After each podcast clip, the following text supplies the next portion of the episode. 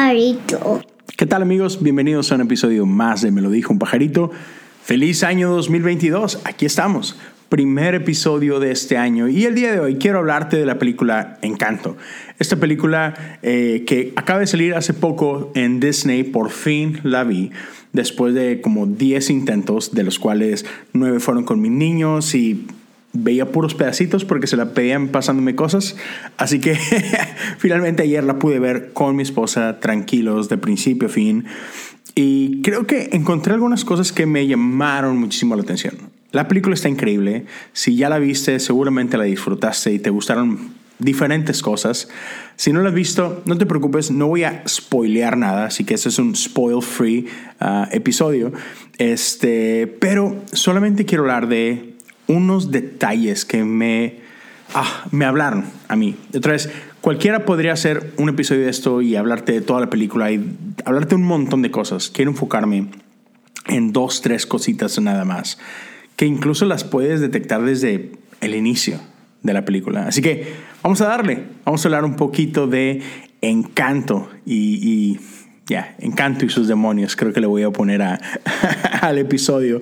Pero antes de continuar, quiero primero que nada darte gracias por estar aquí, gracias por poner atención a, a, este podcast, a este episodio.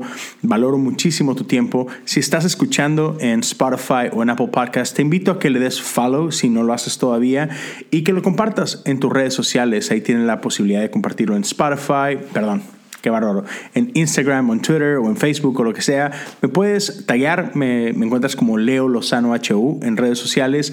Uh, también puedes dejarle por ahí estrellas, una estrella, cinco estrellas, cualquier cosa eh, ahí entre en medio. Uh, lo, que tú consideres. Si estás escuchando en Apple Podcasts, puedes incluso dejar un review. Eso ayuda muchísimo. Uh, si estás viendo este episodio en YouTube, Muchas gracias, primero que nada, eh, y te invito a que suscríbete al canal, activa la campanita, dale un pulgar arriba y deja algún comentario. ¿Qué es lo que esta película te dejó? ¿Qué fue lo que más te cautivó de ella? ¿Qué, ¿Con qué parte de la película fue con lo que más conectaste? Ahora, sabemos que esta es una historia eh, que toma lugar en la hermosa Colombia. Así que saludo a todos mis amigos colombianos, entre ellos a Tomás de Teocotidiana, Abner Trejo, de Cancionero Cristiano. Un abrazo para ustedes y a otros colombianos que, puedan estar por ahí. Ah, entonces sucede en Colombia y gira alrededor de una familia, una familia bastante especial, bastante peculiar. Y sabemos que parte de lo que hace a esta familia especial es que digamos que fueron confiados con esta vela y, esta luz que irradia, tiene algo. Y cada uno de los miembros de esta familia ha sido confiado con un regalo, con un don. Es un don que los hace muy especiales y es un don muy único. No sé, déjame saber en los comentarios qué don es el que más te llamó la atención. Te voy a decir, el que más me gustó a mí fue el don de esta, esta mamá que sana con la comida. Oh, se me hace algo tan bello esa simbología que alrededor de la mesa podemos ser sanados, pero ya. Solo voy a hablar de eso así rapidito. Este, entonces, cada, cada uno tiene diferentes dones, diferentes habilidades, excepto por una persona. Y queda muy claro desde el inicio de la película que, que es una lucha, que es algo que incomoda a este personaje bastante, el que se sabe diferente. Y en este caso diferente no es algo bueno. Y incluso hay una de las primeras escenas, eh, tenemos a un grupo de niños que quieren saber acerca de esta familia y tienes a, este personaje cantando y explicando ah, cómo es la historia de esta increíble familia y, cómo es este don que recibieron y cómo cada uno es único. Y después los niños súper interesados es, ok, ¿cuál es tu don? ¿Cuál es tu regalo? Y no quiere hablar al respecto. Entonces, en lugar de hablar de ello, ella empieza a resaltar el regalo de todos los demás, el don de todos los demás, pero sigue obviando la pregunta, ok, ¿y cuál es tu regalo? Y está súper incómoda y lo puedes ver. Ah, y empieza a cantar cada vez más rápido y tratando de llamar la atención a, a otros lados, pero los niños quieren saber cuál es tu regalo. Y ella sabe que no tiene ningún regalo. Y entonces aquí rápidamente quiero hablarte de esto. Es, hay una incomodidad, hay una frustración, pero también hay una vergüenza porque ella se sabe diferente. Porque ella está consciente que no tiene un regalo como, de, como todos los demás y ella se siente menos que todos los demás. Y no quiere hablar de esto. Está tratando de ignorarlo y a la vez ocultar esa misma incomodidad. Y me encanta como al final de esa pequeña escena, al final de la canción, le dice una, una niña que, que, está con este grupo de chiquitos que preguntan, ¿tú qué? ¿Tú qué? Dice, ah, creo que tu don, tu regalo, es la negación. y me dio muchísima risa. Ah, y sabes qué? La realidad es que yo me puedo... ya, me, relaciono con eso. Me, me habla, me identifico con esa parte. Y entonces aquí quiero, quiero dejarte solamente esto. Creo que puedo identificarme con, con, este personaje porque, por un lado, creo que a veces nos sentimos menos que otros porque caemos en este juego de la comparación. Es casi creo que inevitable, es muy difícil no caer en esa trampa. Y es algo que ella hace, es ella constantemente se está comparando con todos los demás porque vive rodeada de, de algo especial.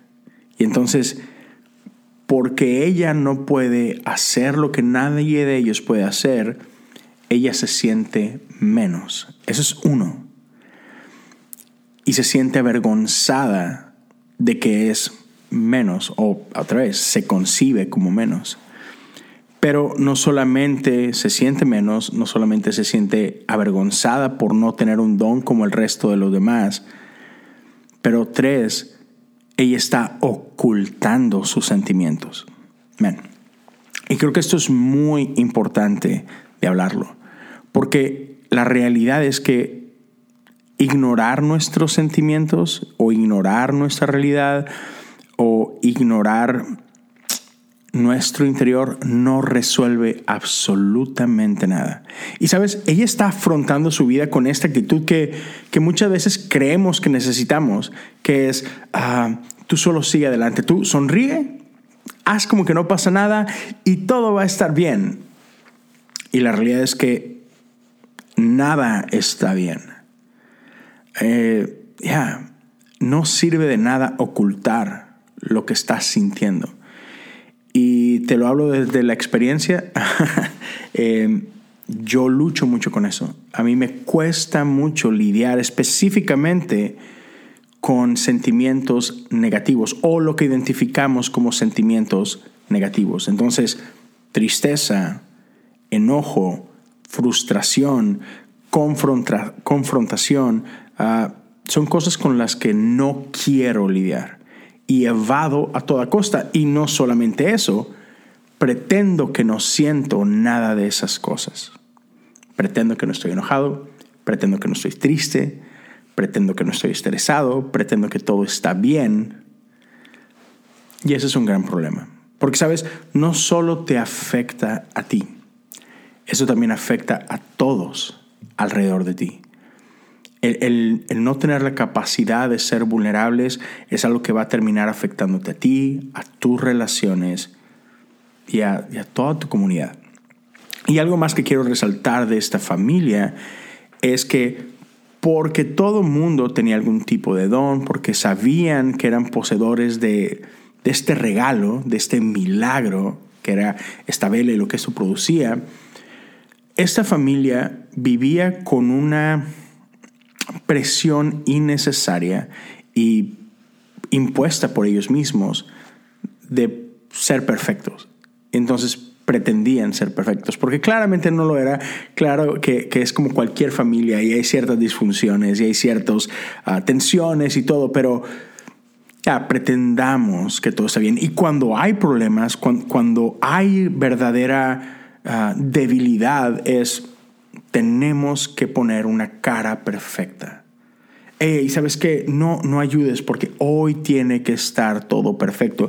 Y en lugar de invitar a otros a participar contigo, en lugar de invitar a, que todos sean parte de eso, es mm, no, porque es más importante el estándar que quiero proyectar que, que invitarte a la mesa. Y entonces esto es algo que también me llamó muchísimo la atención. Es vivir con esta carga de tener que pretender que todo está bien, de que somos perfectos, que somos especiales y tenemos que vivir como tal, ¿no? Y otra vez, es algo, una carga completamente impuesta por ellos mismos. Y lo último que quiero hablar, lo último que quiero tocar es que dentro de la familia hay, hay alguien de quien no podemos hablar. Ya, está este, este personaje que es, que es innombrable, que es, es la vergüenza de la familia, es, es alguien que nos abandonó y por lo tanto no hablamos de él.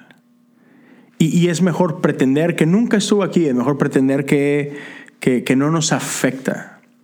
Y es otra, otra gran lección que me, que me dejó esta película, es no podemos vivir de esta forma. No podemos simplemente ignorar gente, no podemos ignorar situaciones, porque todos tenemos un familiar incómodo o todos tenemos una situación incómoda en la familia de quien no hablamos o de lo cual no hablamos y otra vez pretendemos simplemente seguir adelante, ah, vamos a ignorarlo y si lo ignoramos el tiempo suficiente, entonces no tenemos que lidiar con eso.